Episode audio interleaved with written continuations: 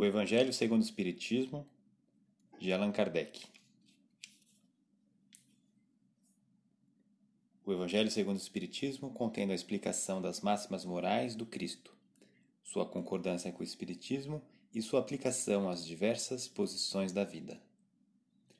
Não há fé inabalável senão aquela que pode encarar a razão face a face, em todas as épocas da humanidade.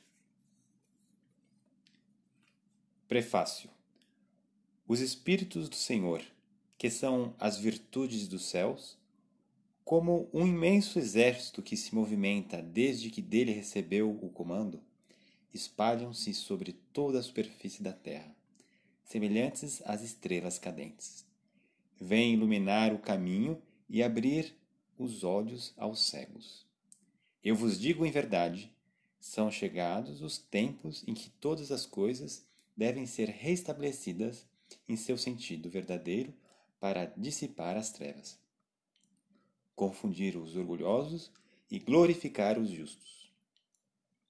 As grandes vozes do céu ressoam como o som da trompeta, e os coros dos anjos se reúnem. Homens, nós vos convidamos ao concerto divino que vossas mãos tomem a lira, que vossas, vossas vozes se unam e que num hino sagrado se estendam e vibrem de uma extremidade à outra do universo. Homens, irmãos, a quem amamos, estamos junto de vós, amai-vos também uns aos outros, e dizei do fundo do vosso coração, fazendo as vontades do Pai que está no céu, Senhor, Senhor, e podereis entrar no reino dos céus. Assinado o Espírito da Verdade.